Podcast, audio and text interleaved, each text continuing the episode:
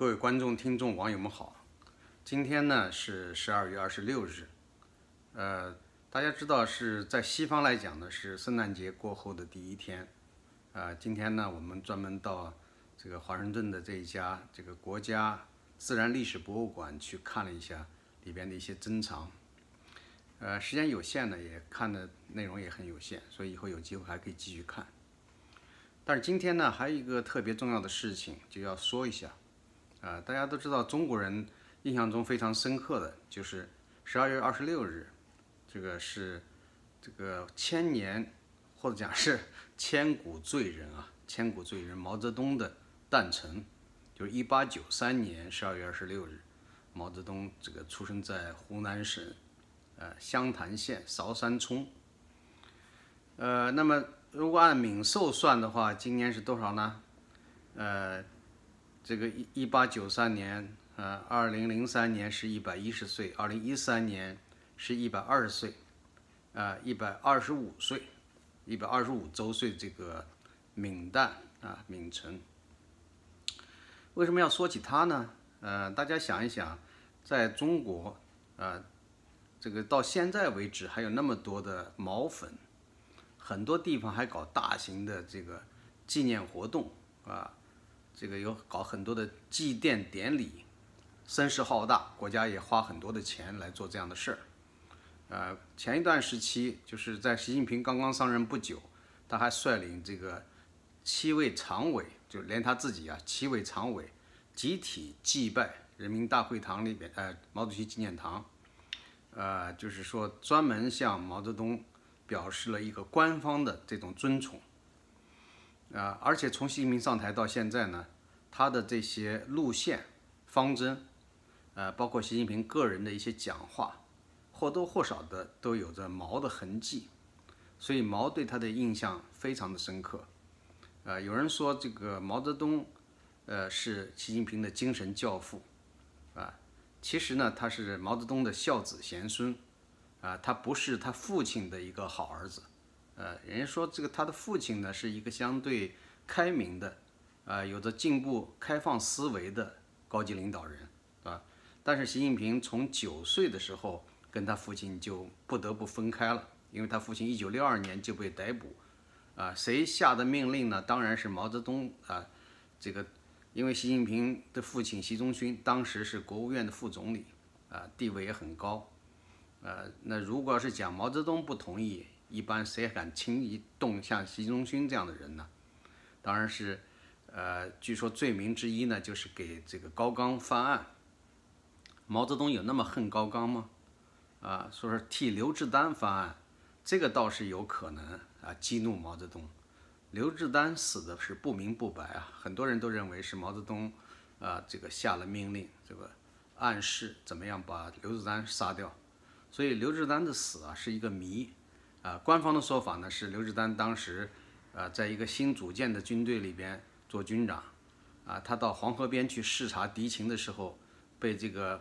呃敌军阎锡山的部队一颗榴弹打中，但是后来知情人这个有一些回忆说，那个子弹其实是从后面打过去的，不是从对面打过来的，啊，因为刘志丹当时拿着望远镜在看对面的这个敌情，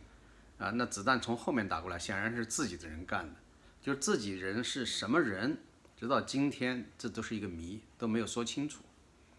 呃，所以呢，这个党内斗争啊，这种各派势力的斗争，从呃井冈山，从江西瑞金，长征的路上，一直都是杀自己人比杀的敌人还要多。啊，这个过去号称几十万的这个红军，啊，红军主力长征之后，在一路上都是互相的残杀。呃，包括在江苏苏区的，在江西苏区的时候，什么杀 A、B 团，啊，所以中共的这样一套学习的这个做法呢，跟啊苏联时期的那个七卡啊肃反运动密切相关。有一些人就是在苏联学到的那一套东西，然后运用在这个共产党内部，像康生就是一个典型的人物。啊，据说王明的时候也下了一些狠手，但是谁下的狠手有毛泽东下的狠呢？毛泽东才是真正的，就是说一个祸国殃民的这样的一个政治人物，呃，他很佩服曹操，实际上，毛泽东的一生，他的作为远远超过了曹操的这种心狠手辣。啊，因为毛泽东他是一个集古今中恶、集古今中外恶之大全的一个人物，他可以说熟读了这个厚黑学，就是把中国古代的那些啊帝王统治，啊这个江湖流氓，啊这个那些包括所谓的历史枭雄，他都是非常的感兴趣，他看得非常的认真，所以他熟读的书呢有这个。《资治通鉴》二十四史，还有这个像《三国演义》啊、《水浒传》这样类的小说。那么，这个中国古代的这些封建残余对他的影响是非常深厚的。呃，所以毛泽东，你说他是一个什么样的哲学思想呢？或者他的成长经历里边，他的思维受到什么人的影响呢？主要是受到这个中国古代的这种封建余孽的影响。那么，如果受到西方的一些思潮的影响的话，在他青年时期对他影响比较大的，并不是马克思主义，而是无政府主义。他更加信奉无政府主义。但是后来一看马克思主义是，呃，有城市的这个势头，他也就是趁势接收马克思主义。但实际上呢，他对马克思主义并没有很深的研究。一九七七年他去世一年以后。中央文献研究室当时想搞一个毛泽东学毛泽东，呃，学马列主义著作的展览，因为毛泽东有一个习惯，他读书是做笔记的，在这个书上面，书页中间，啊，字里行间里边经常会批注，所以呢，把毛泽东所有读过的书这个加以整理，后来发现呢，马克思主义的书反而没怎么读，啊，包括《资本论》读了几十页就读不下去了。啊，那个《共产党宣言》倒是相对来说读得多一点。邓小平倒是很坦率，邓小平说他马列主义的书，他只是熟读了《共产党宣言》，啊，他其他并没有很深入的研究，这是他很坦诚的一面。而毛泽东呢，号称啊，一九七五年的时候叫号召全党全国啊全军全国各族人民认真看书学习弄通马克思主义，啊，那个时候我们倒是真的很认真的读了书啊，那个时候我还真是读了不少。所谓的马列原著啊，各大纲领批判，这个呃杜林反杜林论啊，还有斯大林的苏联社会主义经济问题等等啊，毛泽东的那个四卷到后来有五卷啊，都是很认真的读的。所以过去能够把毛泽东的那些语录啊，老三篇背得滚瓜烂熟啊，然后有很多的他的那些什么实践论、矛盾论啊，有很多的。重要的东西，《论持久战》是吧？都读得相当熟。但是呢，实际上对我们这一生这个思维影响呢，我觉得到了改革开放的年代，就是大家一看到更好的东西，自然就把这一套给抛弃了。所以对我们这一代人，应该说影响比较大的是西方的一些啊哲学啊、艺术啊、文化方面的思维啊。后来又接受了经济学方面的这个训练，所以呢，那个像。马克思主义啊，毛泽东这一套东西，对我们来讲并没有那么大的影响，啊，这个在成长的过程中，当然你那个时代下可能会多多少少受到一些啊这种大的环境的影响，但是呢，很少有人会把毛泽东的思想真正当做自己的人生指南座右铭，而习近平就是这样一个愚蠢的人，这么多年了，他还是以毛泽东思想为他的最高的准则指导方针，他下意识的。说很多东西啊，自然就体现是一种毛泽东的思维。当然，也有人说每个中国人都是一个小毛泽东，就心中住有一个小的毛泽东。那就是说他那个里边的那些思维啊，啊，有很多的习惯语，包括语言都是来自毛泽东。啊，那中国人喜欢一开口就说一分为二，看事情要一分为二。实际上，一分为二从哲学方法论上来讲，就是一个伪科学，它是一个谬论啊。你什么东西都是要从坏的里边找好的，好的里边找坏的，把一切好和坏的这个差别基本上都抹杀掉了。那你要这样讲的话，毛泽东这样一个恶魔也有好的一面啊，那希特勒这个恶魔也有好的一面啊。然后呢，你把所有的好人也都讲他有坏的一面，似乎这样说是符合现实世界的。但是实际上我们知道，好人和坏人本质的区别在哪里？千万不能抹杀这个本质。这并不是说。一个好人他就没有瑕疵，当然有瑕疵，但是有瑕疵，好人的瑕疵和坏人的啊某一种表面上那种仁慈，不是可以一概而论的啊。你比如说希特勒，他是喜欢儿童，他对儿童很亲切，他喜欢小动物啊，而且希特勒有这个热爱艺术的这样的一面，他有艺术天分啊。像毛泽东呢，他可能见到有些穷人啊，有的时候也会难过的流眼泪。但是他的这种对穷人这种全面的迫害，他对中国造成的深重灾难，能够用那个表面上的一点点仁慈，一种几滴眼泪就可以抵抵消吗？啊，完全不是一回事儿。所以呢，直到今天，中国人还那么糊涂。你说全世界大家看一看，啊，德国人会到今天还在怀念希特勒吗？啊，苏联人或者俄罗斯人至今还在怀念斯大林吗？啊，或者讲怀念列宁吗？那柬埔寨那么多人还是在怀念这个博尔布特那个时代吗？我想都不是吧。啊，只有中国啊，这个毛泽东给中国造成的灾难，难道你们都不知道吗？啊，三年大饥馑造成了四千五百多万人的饿死、病死、被迫害致死。啊，然后文化大革命的时候啊，有多达一亿人遭受到迫害，啊，有八千万人遭受了严重的迫害，然后死掉了。至少有两三千万人，这还是中共官方的数据，是吧？那你再算一算，这个毛泽东从这个中共成立，毛泽东开始发挥一定的作用开始，那共产党害死了多少人啊？这个整个的几十年的战争里边，二十八年所谓的打江山啊，互相残害死了多少人啊？所以毛泽东这样的一个恶魔，他不但在他活着的时候害死了那么多的中国人啊，剥夺了中国人多少的这种自由啊！啊，这种接受教育的机会，啊，你像我们这一代人，完全是像我这个当时小学、中学，我们那个一个年级九个班，啊，一共有四百多人，但是后来高考的时候，两届高考能够考上大学本科的，也不过就四五个人，那四五人里边，后来又那个坚持学习，考上硕士、读博士，然后再做博士后当教授的，啊，而且是名校教授的。也就我一个人，是吧？这个在海外接受了这么这么多的这种啊，这个新的进修的学习的机会，这样的人真的是在我们那一代人里边并不多。那什么原因呢？当然是毛泽东的那个时代所所造成的嘛，是吧？那时候呃，动不动我们一上学的时候，到了上学年龄就是呃，赶上了文革开始，武斗开始，啊，然后停课闹革命，小学也没怎么好好读。然后呢，初中大家呢想上课了吧？因七二年、七三年开始恢复教育秩序，结果呢又开始搞运动，批林批孔啊，啊批水浒啊，啊右倾反击右倾方案风啊等等等等。而且我们那个时代呢，呃，初中从初一开始就要求学工学农学军，啊，而且不是学两天啊，是花很长的时间，学军都训练，军训都训，每一次要训练一两个月时间。然后每一次参加夏收、秋收，从初一开始啊，每年两次，每一次夏收、秋收各都要一一两个月时间，啊，然后学工学了半年时间，你说还上多少文化课啊？数理化那个时候经常上着上着就有学生捣乱，老师一生气就说不上了，你们回家吧。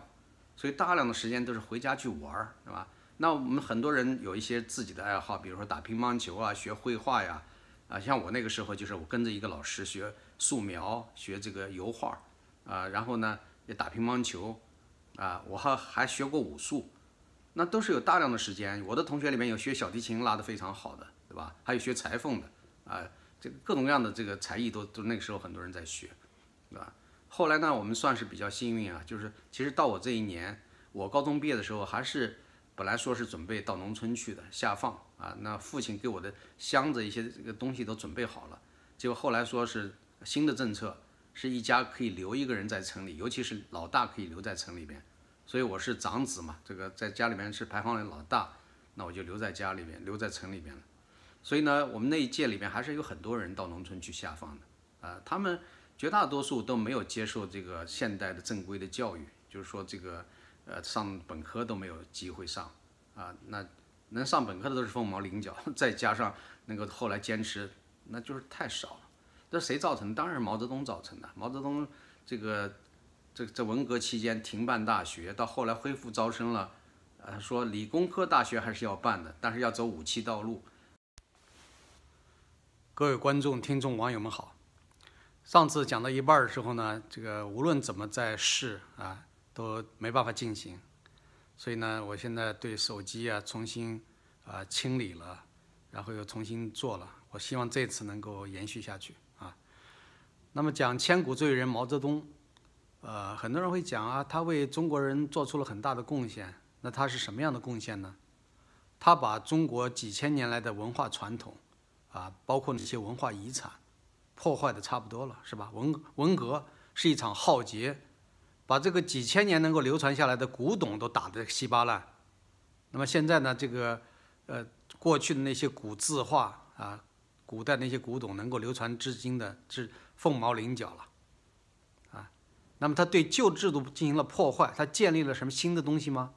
啊，他要建立一个红彤彤的新世界。我们看到是一种文革期间的那种狂乱。啊，比希特勒还要疯狂的那种个人崇拜，啊，然后呢，你看到的什么？到处都是打砸抢，对传统的既定秩序的破坏，就是湖南农民运动考察报告他所肯定的那种痞子运动，在文革中又这个死灰复燃，然后呢，对过去的那些呃受人尊崇的价值观、受人尊崇的这些呃人啊这些事情，都进行这种彻底的颠覆。啊，把知识分子说成是臭老九，要让知识分子接受老百姓的这个最彻底的改造，啊，然后觉得是知识越多越反动，啊，他一个著名的说法叫做“高贵者最卑贱，啊，低贱者最聪明”，他就是想颠倒是非嘛，把白说成黑，黑成说成白，而且创造了那个伪的，呃，伪哲学观，啊，伪哲学观就是一分为二，啊，这个。好的东西里边都有坏的，坏的里边都有好的，这种反反复复的这种颠倒，难道把希特勒说成是他有仁慈的一面、好的一面，就可以把他的这个恶给抵消掉吗？啊，那么好坏就不分了吗？就是人善与恶有最本质的区别，怎么可以因为啊那些坏人可能会有一些好的一些特点，或者好人有一些坏的特点，就把这两个本质就完全颠倒呢？啊，我们知道希特勒。啊，喜欢这个小孩儿，跟小孩儿见面的时候很亲切，也喜欢小动物。啊，希特勒呢，他有艺术养，艺术天分，也他有这个艺术才华，对艺术也有一种特别的偏爱。那么这就说明希特勒是爱人类的吗？是是好的吗？是对社会、对世界是有利的吗？啊，所以我们千万不能接受这种啊，就是颠倒黑白的，也是反逻辑的这样一个所谓的哲学观，一分为二。所以这个，如果再有人再继续采用一分为二这种观点、哲学观的话，说明他在这个方面方法论方面已经大大的落后了，而且是违背最基本的逻辑和常识的。所以呢，我们应该要学习和掌握的是个人主义、自由主义，啊，那这过去毛泽东在他的著作里边都是反个人主义、反自由主义，把个人主义说成是自私自利。其实他不知道 individualism 到底是什么含义，啊，individualism 在西方是反教会的黑暗势力在中世纪崇尚这个个人的价值、个人的尊严，啊，这个世界就是因为大家强调个人的价值所在，强调自由主义或者讲自由至上主义，这个世界才有了这样一个文明的规范和进步，啊，我们看看世界上所有伟大的思想家、哲学家。哪个不是崇尚和保护自由的？啊，自由的权利，我们知道包括积极的自由和消极的自由。如果连这些都做不到啊，人的这种最基本的界限，啊，就是说人他在哪些方面可以不受外人的侵害干扰，这方面如果都没有得到一个有效的保障的话，那么这个社会还有什么价值呢？啊，所以我们看到就是说，一个社会如果没有权利的边界，让那些掌握权力的人可以为所欲为，而社会大众呢，啊，对这个权力拥有者进行无限度的崇拜，成为他们的这种，啊，一个一种成为盲从，盲从的这种乌合之众，那是最可怕的，啊，那么文革期间或者讲共产党统治时期，毛泽东时代不就是这样一个状态吗？就是他个人掌控一切，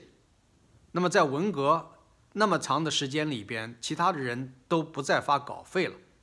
啊，说稿费是封资修的东西，都停发稿费了。唯有毛泽东一个人啊能够继续收到稿费。毛泽东选集、毛泽东的这些著作，最后的稿费的收入啊多达上亿。你想想，他这一辈子能用掉了这么多钱吗？啊，这些钱后来是怎么花的呢？啊，说是交党费交掉了，但实际上这都是一种掩盖。啊，那么当每一个作家、知识分子赖以生存的稿费收入都可以被剥夺的时候，他毛泽东为什么凭凭什么来享有这么高巨额的这种稿费收入？啊，从国内外获得巨额的稿费收入，拿这个钱啊给江青一给就是几万，啊，那么给这个当时福建的啊一个一个呃乡下的贫困的教师，给那个教师呢说寄上三百元疗补五米之炊。就那一封信啊，让全国人都感动的啊流泪，说伟大领袖关心普通老百姓。你想想，遇到穷人倒霉的时候、伤心的时候，他也会流泪啊。那这这种杀人魔王，杀人，这应该是说是不眨眼，也用不着他动手，他杀死中国几千万人，那么他自己有过伤悲吗？有过同情吗？有过慈悲吗？啊，假惺惺的流几滴鳄鱼的眼泪。就那么多人都说他啊是爱人民的，爱对穷人充满了同情，他就寄上三百元，啊，所以大家想想，就是那个人呢叫李庆林啊，如果大家有兴趣可以查一查，福建莆田的一个普通的教师啊，啊后来自己呢由于毛泽东这封信啊这种批示，使他成为当地的有名人物，后来他又成为当地的一霸，又害其他人，所以这到底怎么回事呢？这个事情。啊，留给其他历史考证者们去研究吧。所以毛泽东究竟一生害死了多少人呢？根据易建英在文革后的一个官方的报告，文化大革命期间迫害了一亿多人，让两千多万人致死，这个是官方的数据啊。邓小平后来在接见意大利记者的时候说：“究竟害死了多少人，我们没办法统计，说这个社会情况太复杂了，啊，各种各样的原因，各种各样的死法。”所以官方没办法估计和统计，啊，那我们知道中国人，尤其是中共，啊，中共官方对这个老百姓死亡是什么样的一个态度？啊，一场这个朝鲜战争，美军死亡人数可以精确到个位，而中国呢，到现在都没有说真实的数字，啊，当时中国志愿军一共派出了多少呢？前后一共派出了差不多两百万，回来的人很少，大概有四十多万人死在战场，然后饿死、冻死或其他的各种各样的失踪的人还有好几十万，所以呢，中国志愿军的那个死亡人数啊，伤亡人数大致在一百万左右，那朝鲜人民军至少也在六十万左右，啊，所以这样的数字为什么不敢公布呢？那么很多的这个事情啊，都是见不得阳光的，啊，既然文化大革命都过去五十年了。按照国际上的一个惯例，五十年以后的档案都是可以与公众分享的。为什么中共的档案不能分享？而且有些档案资料还慢慢的被人为的损毁。比如说邓颖超，在他后来打倒四人帮后一段时间里边，他竟然要求把周恩来档案里边的一些周恩来批示，呃杀杀人或者是逮捕人的命令，给销毁掉。啊，这个是在替周恩来呢掩饰他的罪恶。啊，就是助纣为虐的这样一些证据给毁坏掉，还有很多的证据都是被人人为的在进行销毁，所以这些档案资料五十年之后就应该硬性的按照国家的档案法或者其他的相关的法律就应该公布，让大家来分享这个历史文献。啊，这中国你要是做历史研究，你还要有什么级别级别的介绍信，啊，你要什么部级的、什么厅局级的、处级的。做研究还要分什么行政级别呢？应该谁都可以看啊，但是在中国不是的。大家知道新华社的高级记者杨继绳，他以前呢，呃，要求调看一些档案资料，都是打着一些呃公家这个课题的名义，用官方这个级别比较高的介绍信才得以进档案馆去查那些官方的档案资料，所以他才写出了那个具有相当的权威性的、具有很多官方资料和统计数字的那本著作。墓碑，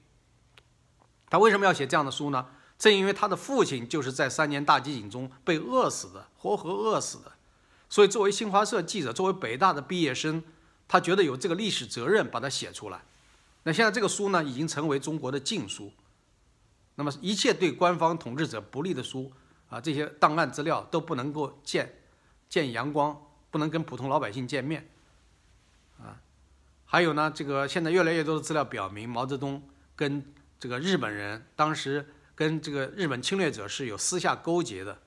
啊，潘汉年就是去执行这些指令的。但是，呃，四九年掌握政权之后，毛泽东觉得知情者越少越好，最好是一个不留。所以对潘汉年。那么高级的领导人，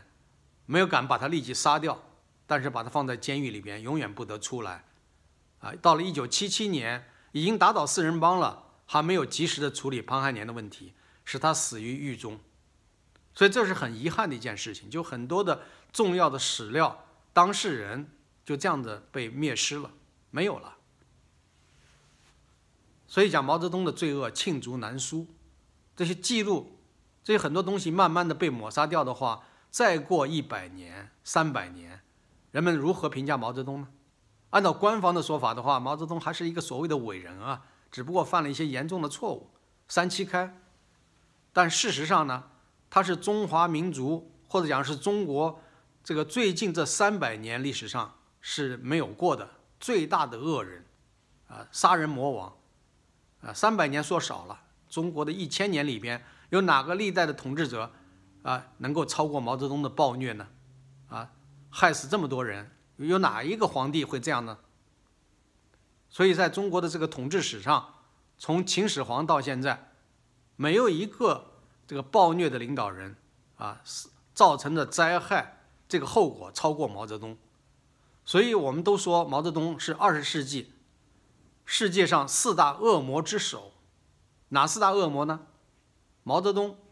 斯大林、希特勒、波尔布特，为什么这样排列呢？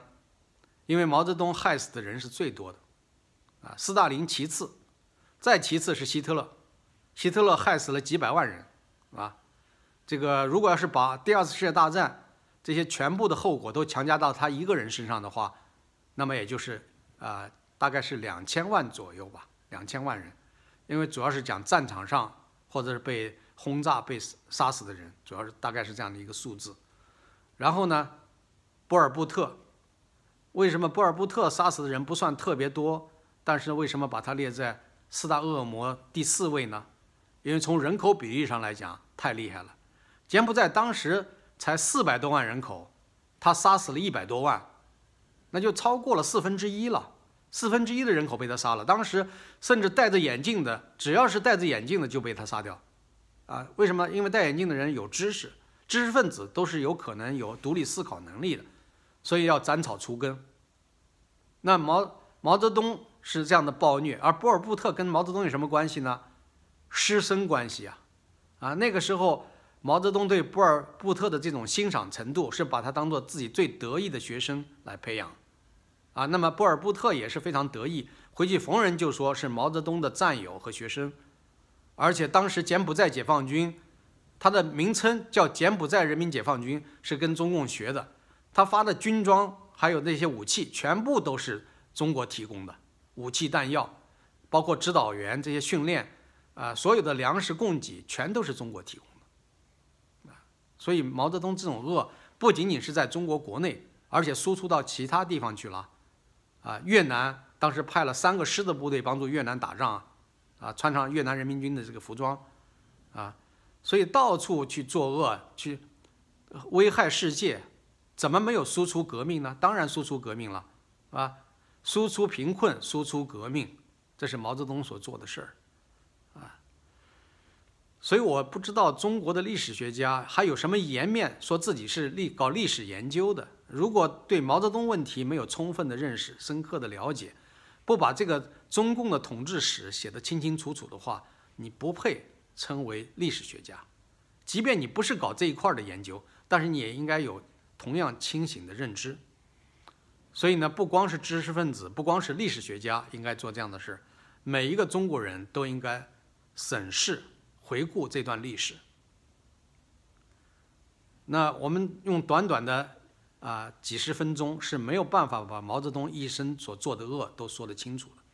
已经现在有这么多披露出来的资料，大家为什么不自己去看一看、去查一查呢？如果中国没办法做到，在西方国家总是可以做到的。那么多的资料，那么多的旁证是可以供你参考的，啊。很多人不愿意正视这个问题，是由于感情和认知的问题，啊。我们这一代人的确有很多的困难。我的小学同学、中学同学，甚至大学同学里面有很多是毛粉。每次因为毛泽东的问题，我跟他们争得不可开交，甚至绝交。啊，那我自己其实也经历过这样一个过程啊。一九八七年，我到加拿大多伦多大学去学习，那个时候我看到这个马路上电线杆上贴的有很多的那种宣传画呀，那种作品，就是把毛泽东进行丑化，毛泽东的画像、照片进行丑化。我当时内心心里很不舒服啊。第一个圣诞节，在一个朋友家去聚会，结果来了一些台湾的朋友，其中有一个台湾朋友，大家一开始聊的都很热，后来呢，他说他家是，呃，四九年的时候，啊，国民党的这个军队逃到啊台湾去的，他父亲就是当时的这个军人，他跟我们一块儿，他说我会唱这个中国歌曲，大家都兴致很高，说好啊，你唱一个，他就唱了，他说东方红，太阳升，中国出了个毛毛虫，啊。这个什么什么，他是人民大灾星，他就跟那个东方红的歌词呢进行了一种相反的阐释。当时他唱完这歌的时候，我们一起去的中国大陆的留学生，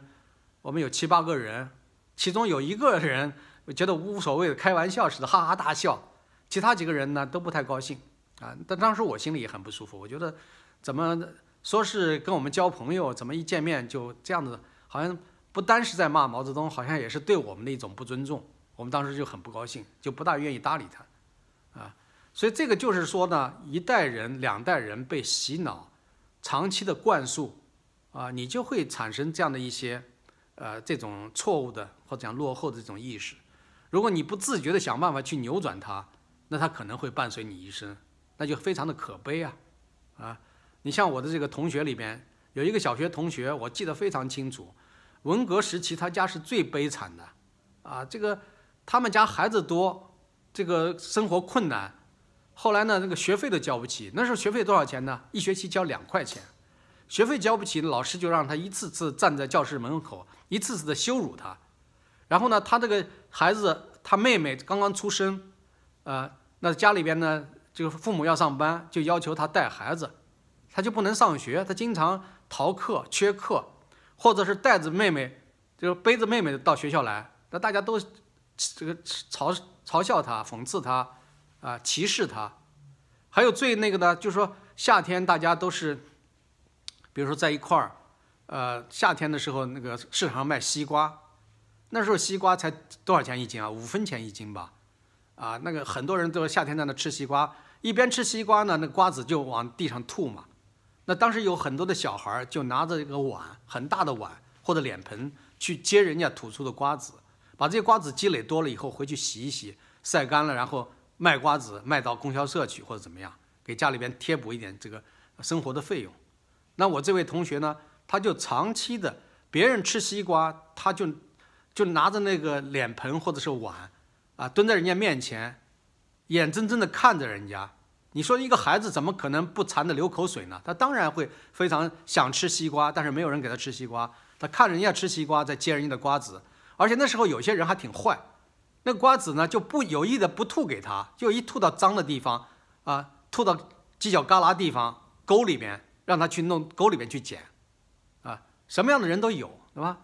但是这样的人，我们对他是赋予最大的同情了吧？我们在上学期间，如果有馒头吃不掉的，都愿意给他很多的事情，好处都带他分享一点。那但是后来呢，改革开放了，啊，他有机会去读个。呃，电大工人大学，然后呢，又在，因为他工作比较勤勉，所以在单位呢评上了一些先进模范啊，又当上了基层干部，后来最后当到了中层干部，应该是，呃，有脸有面了，是吧？甚至最高的时候他当过这个这个很大的一个国营企业的工会副主席，啊，按照过去的说法，也是差不多算是厂级干部了，啊，副厂级干部吧，就是这种。但是就这样的人，至今其他的什么人都好，各方面都没得说。但是只有一条，啊，忠诚的、彻底的毛粉，啊，我们俩要谈到毛的话，我们就要非要到了 翻脸的程度。但不提毛都还好，都还可以讲别的，还可以讲，对吧？我跟他关系过去是非常好的关系啊，但是就这一点到今天都没办法改掉，啊 怎么办呢？啊，所以说我觉得这个毛泽东的罪孽，如果在中国得不到彻底的清算，那是中国人的悲剧、悲哀啊，中国人的奴性，中国人的这个国民性啊，如果在这个问题上都没有办法化解的话，那被共产党统治那是必然的啊。被邪恶的势力或被邪恶的个人统治，那是必然的。所以，为什么最近这一两年里边，我们看到了像郭文贵这样的这种妖孽，这种把中国这个丑恶、这种呃邪恶集大成的一个人，跟毛泽东有一些类似，但是呢，离毛泽东差距太远了啊！他连毛泽东的脚趾头都比不上，对吧？没有受过起码的教育。毛泽东不管怎么样，人家算是这个高中毕业吧。按照现在的说法是高中毕业，甚至是大专毕业的文化程度吧。虽然理工科方面很差，啊，那么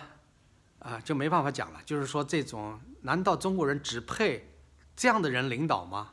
啊，不是毛泽东就是习近平，或者还拥护像郭文贵这样的人做领袖啊？所以我觉得非常的搞笑，中国的非常悲哀。一百多年走来走去，竟然走到这样的一个怪圈里边。呃，所以我现在呢，就是还是希望大家，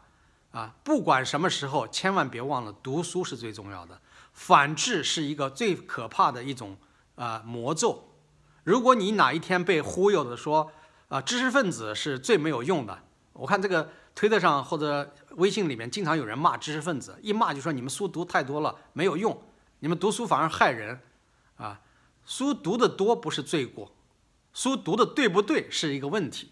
有很多人没有读正确的书，读的是乱七八糟的啊，他读成了那种书呆子，或者是有些方面成了这种啊，应该说是这个没有掌握真知学问，反而呢掌握了一些乱七八糟的东西的那种人呢，当然是不值得呃敬重。但是呢，也不能就这么呃误，不能走极端吧，不能说读书的人都反而更愚笨。啊，不能说读书的人都聪明，但是也不能说读书的人都愚笨，这个说法显然是不对的，是吧？千万不能接受反智主义的思维，啊，不管什么人、什么时代，还是要多读一点书。那我就讲我们那个时代，当时我那个年级啊，是两个年级合并在一起的，就是新三年级和老三年级合并在一起。为什么要合并？因为那个时候学制一会儿改为春季招生，一会儿改为秋季招生，这样的话呢？把这个人呢都耽误了，那个文化大革命也经常停课闹革命，把我们的这个课功课都耽误了，所以把两个年级合并到一起，啊，那么这两个年级合并一起九个班有四百多人，啊，最高的时候接近五百人，那么这后来呢，这些人到了高中阶段，有些人呢退学了或者调离了，就人慢慢减少了，啊，但是就这么多人吧，还是四百多人，最后，啊，到高考的时候，七七年和七八年高考，啊。那个能几个人考上呢？再加上后来啊，七九年、八零年，最后能够考上大学本科的，也不过寥寥的四五个人啊，啊，那么你想想，这个差不多还不到百分之一吧，就是说，或者勉强超过百分之一，了不起，啊，那那这个是非常可怜的。到后来再坚持学习，啊，比如说读硕读完硕士、读完博士，啊，然后做过博士后，还在名校当过教授的。那更就，就剩我一个人了，啊，出国到了那么多国家，在国外待了那么久，了解整个世界，啊，那就是因为坚持这种思考，坚持读书的结果。你怎么说读书是没好处的呢？所以，就像毛泽东那种反智主义那种倾向性，是是毁灭一个国家，应该是最阴险、最毒辣的手段了，啊，所以千万任何时候你要告诉，哪怕你自己不行了，你让你子女读好书。就是砸锅卖铁都要让孩子啊能够接受最好的教育，啊，现在最好的教育是哪里呢？当然是西方国家，不是说硬件不行，而是说整个的这种啊这种氛围大的环境不行。你在北大清华已经算很好了吧？但是北大清华现在还要给你洗脑，啊，马克思主义学院啊，马克思主义意识形态、共产主义形态还要灌输给你，不学还不行，啊。所以这样的情况呢，没有这个学术独立、学术自由，啊，把孩子的这个脑子都洗坏了，啊，那一定要这个到自由的国度接受啊真正一流的教育，啊，所以呢，我今天呢没办法跟大家讲太多，就是希望这一点，就是说你们一个要认清历史，要回顾历史，甚至去探索研究历史；